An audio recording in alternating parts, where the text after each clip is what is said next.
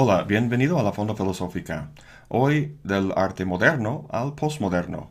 Una breve historia del arte en nuestros tiempos. Cuando la mayoría piensa en el arte, al menos en el arte pictórico, piensa en algo así, o así, o así. Son obras clásicas, dignas de colgarse en un museo, pero eso fue hace mucho tiempo. Desde mediados del siglo pasado, mucho ha cambiado.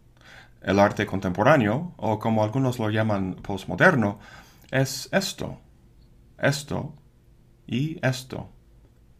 ¿Consideraríamos esto arte? Para muchos no lo es, quizá para ti tampoco, pero antes de juzgarlo como algo frívolo o insignificante, hay que entender el contexto cultural en que se hace. En los últimos 50 años ha habido muchos estilos o movimientos, el arte pop, el arte conceptual, el performance, instalaciones, etc., todos con sus particularidades y diferencias. Para efectos de este video, los voy a agrupar bajo el rubro de postmoderno, en el sentido de que lo que todos comparten es pertenecer a un periodo posterior al arte moderno. Al entender el arte moderno tendremos una idea mucho mejor del arte contemporáneo. Acabo de decir algo que parece un tanto extraño. He distinguido el arte moderno del arte contemporáneo. ¿No significan esos términos la misma cosa? Lo que es moderno parece denotar lo contemporáneo, lo que está sucediendo ahora.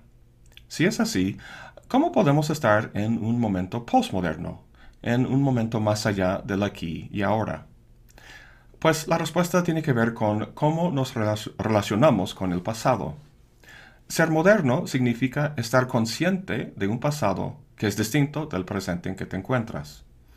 Uno de los primeros ejemplos de esto, al menos en el arte, es en 1127, con el abad de la iglesia de Saint-Denis, en París. Estaba remodelando la basílica y cuando terminó se dio cuenta de que se había transformado en algo distinto a cualquier cosa que se había visto hasta entonces. Primero veamos una iglesia al estilo romanesco. Este es el exterior y aquí el interior. Esta es la iglesia de San Denis y su basílica remodelada quedó así. Lo que el abad creó fue un nuevo estilo que llegó eventualmente a llamarse gótico. Pero en ese momento no sabía qué llamarlo. Entonces acudió al latín y lo describió como un opus modernum. Ese abad era uno de los primeros modernos, al tener conciencia de su diferencia con la larga tradición de arquitectura greco-romana. Este proceso fue desde luego muy lento, pero a las alturas del Renacimiento se notaba una intensificación de esta conciencia en términos del rechazo de lo sobrenatural de la Iglesia. Tanto en el arte como en la ciencia se veía un nuevo énfasis en lo natural del cuerpo y de la tierra. En ambos campos vemos el comienzo de la idea de representación, la idea de que lo que hace la mente del científico o la paleta del artista es reflejar la naturaleza. Esta idea, de hecho, es la que Richard Rorty critica en su famoso libro La filosofía y el espejo de la naturaleza. En fin, lo que empieza con la idea de la representación en el arte es el estilo que llamamos realismo. Veamos unos ejemplos. Aquí tenemos la Madonna en Gloria de Giotto, pintado en 1310. Esto todavía no es el estilo realista, ya que le falta perspectiva y la estatura de, de las personas no va de acuerdo con la naturaleza, sino con su importancia social. En 1482 estamos ya en pleno renacimiento y vemos el realismo del que hablé en La adoración de los magos de Botticelli. Con el paso de los siglos vemos que el estilo realista permanece. Aquí está uno de Caravaggio de 1601 y aquí La muerte de Sócrates de Jacques-Louis David en 1787. Estilísticamente, muy poco cambió entre el Renacimiento y finales del siglo XIX. Fíjense en este retrato que hizo Cézanne de su madre en 1883. Si lo comparamos con un retrato realizado de forma realista 30 años antes por Ingres, vemos que algo ha cambiado. El retrato de Cézanne parece un tanto fragmentado, la línea está quebrada y la aplicación de pintura parece un poco tosca. ¿Por qué tiene esta apariencia? ¿Qué le llevó a romper con el estilo realista? Un factor importante fue la invención de la cámara fotográfica, unas décadas antes. La cámara captaba o representaba la realidad de forma mucho más fiel que la brocha de un pintor. Imitar a la naturaleza en las pinturas se volvió obsoleto y por tanto los artistas tenían que reinventar su quehacer un nuevo, estilo tenía que buscarse, y eso es lo que encontramos en los cuadros de Cézanne. Esta ruptura con el realismo se dio no solamente en el arte, sino más o menos al mismo tiempo en la ciencia. Lo que se estaba cuestionando era la doctrina del realismo, la idea de que lo que hacen el arte y la ciencia es representar una realidad estática. En los cuadros de Cézanne reconocemos todavía objetos de nuestra percepción cotidiana, árboles, montañas, etc. Así que el tema de su arte sigue siendo la realidad que le, rodea.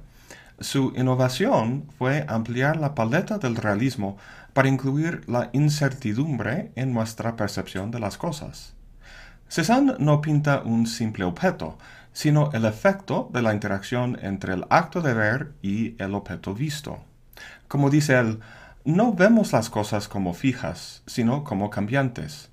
Un árbol cambia si mi mirada cambia ligeramente. A pesar del carácter fragmentado de su obra, sería un error pensar que así es la realidad para Cézanne. Lo que pinta no es la realidad, sino el efecto de percibirla. Se podría decir que a lo largo de su obra buscaba las formas básicas que componen la gran variabilidad de la percepción, cosa que encontró en los sólidos geométricos del cilindro, la esfera y el cono. Esta idea de Cézanne se ve en la obra de los impresionistas en general, Monet, Manet, Seurat, entre otros. De hecho, los historiadores del arte califican a Cézanne de postimpresionista, pero es una distinción sutil a mi parecer. He empezado esta historia con Cézanne debido a sus interesantes reflexiones filosóficas sobre su quehacer. En fin, el impresionismo dio paso a grandes rasgos a Picasso y a los cubistas, quienes representan un cambio aún más pronunciado con respecto al realismo. En estas obras de Picasso, la de Mosé de Avignon y Retrato de Ambrosio Vollard, vemos cómo las ideas de Cézanne se llevan a un extremo. Los cilindros iconos que Cézanne incorporaba en su obra se notan con mucho más resalto en El desnudo bajando una escalera de Marcel Duchamp. En estas obras, las tendencias que podemos hacer notar son las siguientes. Una simplificación a figuras y planos geométricos, puntos de vista múltiples y simultáneos, y una síntesis de espacio y figura. Lo que se, nota con el avance del arte moderno es que reconocibles aspectos de la realidad van desapareciendo.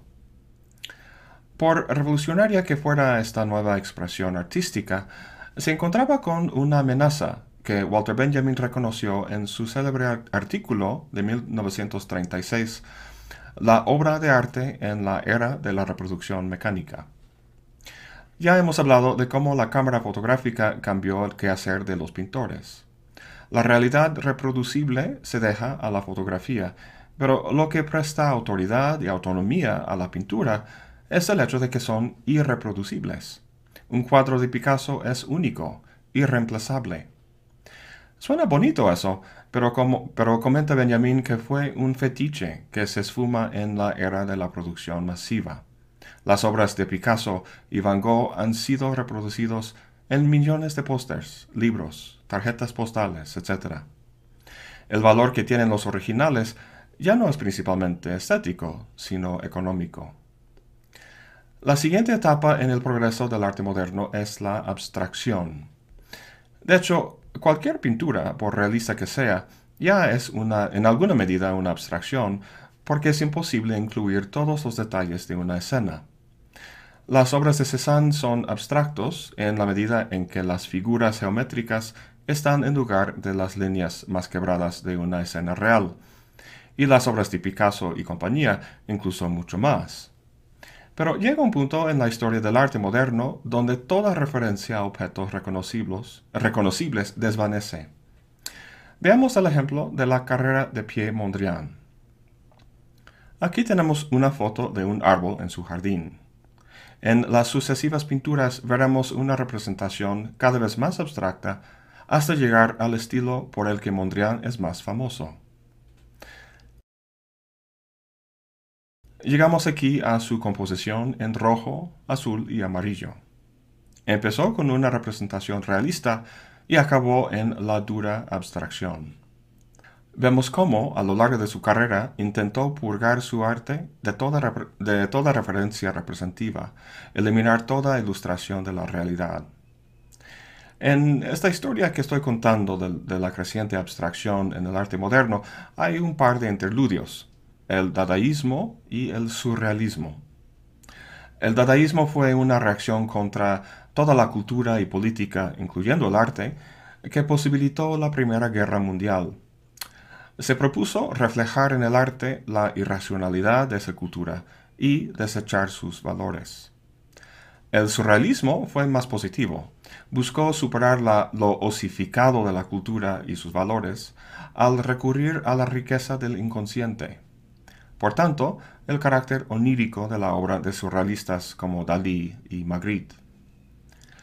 Siguiendo el camino de la abstracción, llegamos al expresionismo abstracto, del que Jackson Pollock es representativo, y de ahí al minimalismo, como por ejemplo en esta obra de Mark Rothko.